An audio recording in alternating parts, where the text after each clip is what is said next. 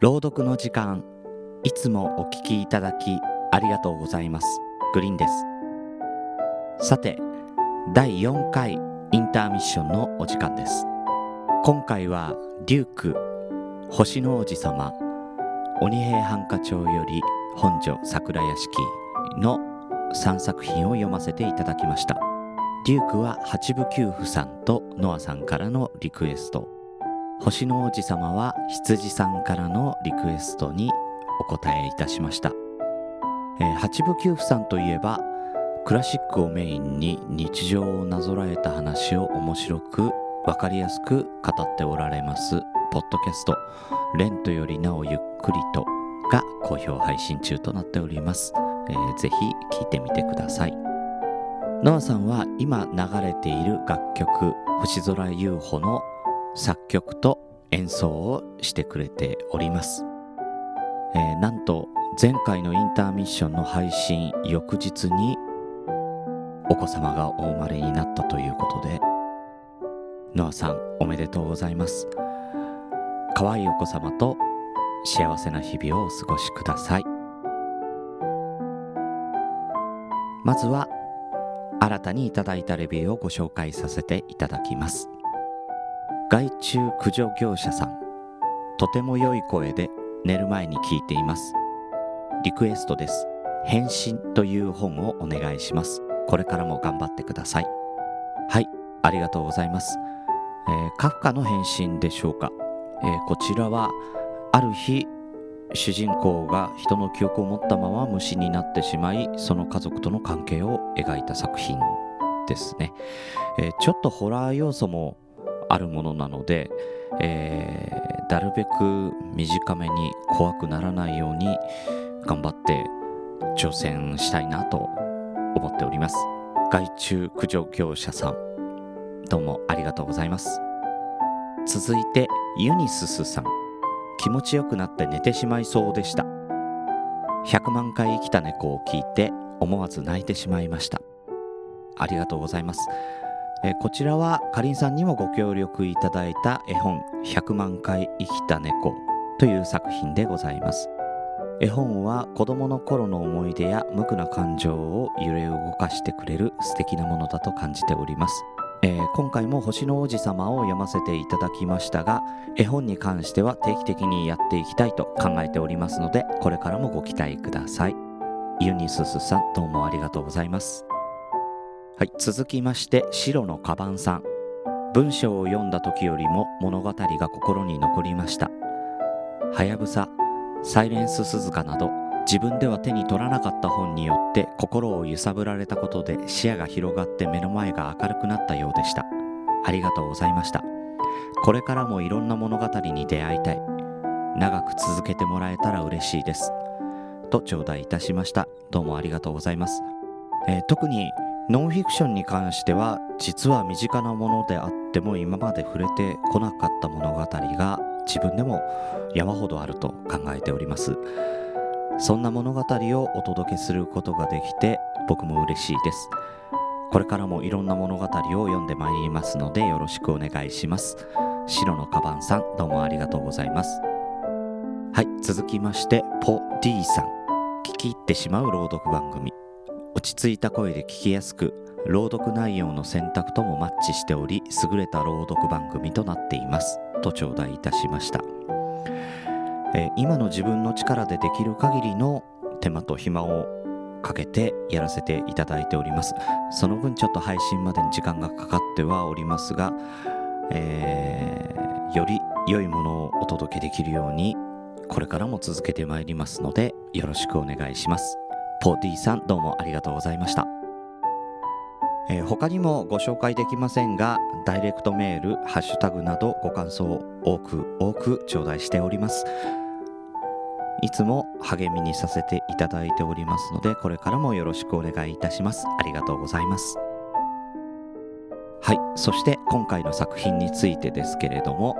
えー、デュークこちらは江国香織さんの作品でございます。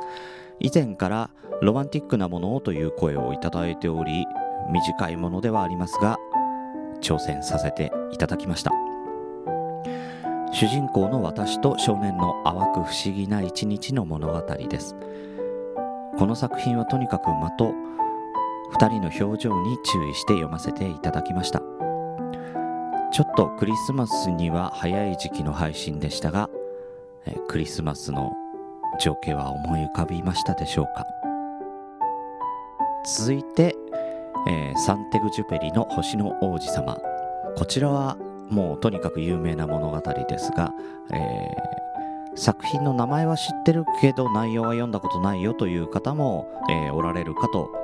思いましたので、えー、自分の心に残ってるシーンを抜粋して読んだことのない方にも分かりやすく伝わるように心がけました。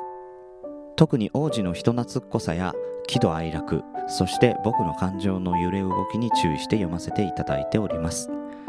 小さい頃には読んだんですけれども改めて大人になってから読むことで王子の伝えたいことがスーッと心にしみる素敵な作品だなと感じました。は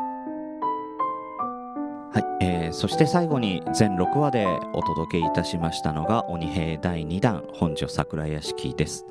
こちら、えー、テレビシリーズでは1989年にすでに放映されており、えー、その当時31歳の萬田久子さんがお房役をやっておられました。作中でもなぞらえているように若い頃も劇中でも色のあるそして影を忍ばせている納得の配役でした。一味違うラブストーリーとしてクリスマス時期に合わせて配信させていただきました。平蔵と様之助の淡い恋の物語。あなたの心にはどのように届いたでしょうか？また余談ではありますが劇中に登場する隅田川と並行して流れる横川。舞台となっている法恩寺橋も現存しておりこの周辺には墨田区が鬼平ゆかりの場所として考察、えー、いわゆる立札ですね、えー、を設置しております。その立て札の中には法恩寺橋高杉銀平道場出村の桜屋敷に加えて様之助の寄宿していた春慶寺などにも設置されております。また以前澄み切った朝焼けに笑顔で答えるさんにご紹介していただいたのですが東北道羽生パーキングエリアの上り線には鬼平江戸所という施設ができました。こちらは鬼平の世界観を再現しております。今回登場した五鉄や大宮も再現されているようです、えー、こちらぜひ朗読の時間を聞きながらふらっと訪れてみてはいかがでしょうか。はい。そして、えー、最後にもう一通レビューを紹介させてください。トッケイさんから頂戴いたしました。もっと多くの人に聞いてほしい。パーソナリティのグリーンさんの落ち着いた声での朗読。物語を聞くのはラジオドラマや声優さんがやられているようなものよりこういった方が好みです。他の人気番組のディレクターとしても活躍しているグリーンさんですがそんな方が朗読という分野を選んで熱量高く番組をしてくださっているのがすごく嬉しいし個人的にはポッドキャストはこういった番組が人気が出るものであってほしいと思っています。迷われている方はぜひ一度聞いてほしいです。と頂戴いたしました。おそらく、えー、コンビニエンスなチキンたち切れない長電話も聞いていただけているのでしょうか。時計さんどうもありがとうございます。ポッドキャストはまだ認知度の低い媒体だなと、えー、私実感しておりますがとても素敵な媒体であり、えー、このポッドキャストというものをできるだけ多くの人に知らしめたいという気持ちはトッケさんと同じく感じておりますポッドキャストを広めるにあたって、えー、切れない長電話の方でも、えー、何回かにわたって、えー、ああでもないこうでもないという話を繰り広げてはおりますが、え、そんな中で皆さんにぜひご協力いただきたいなと考えていることが2つございます。えー、1つは Twitter をやっている方限定になってしまいますが、えー、この朗読の時間では新しい作品が上がった時に、えー、ツイートでアップできましたとお知らせしておるんですけれどもこのツイートをリツイートしてより多くの人に届けるようにしていただきたいなと考えております。そしてもう一つは、えー、ちょっと難易度が高いんですけれども、えー、このポッドキャストという媒体をまだ知らない方々に1人でも2人でも、えー、多く紹介していただけたらなと考えております。特に2つ目は、え、難しいことではあると思いますが、え、リスナーの皆さんの力があってこそのポッドキャストまた朗読の時間だと考えております。私グリーンも良い作品を作る、えー、広めるように力を注いで参っておりますがやっぱりここはリスナーの皆さんの力が本当に、えー、必要だと考えておりますのでぜひともご協力よろしくお願いしたいと思います。よろしくお願いします。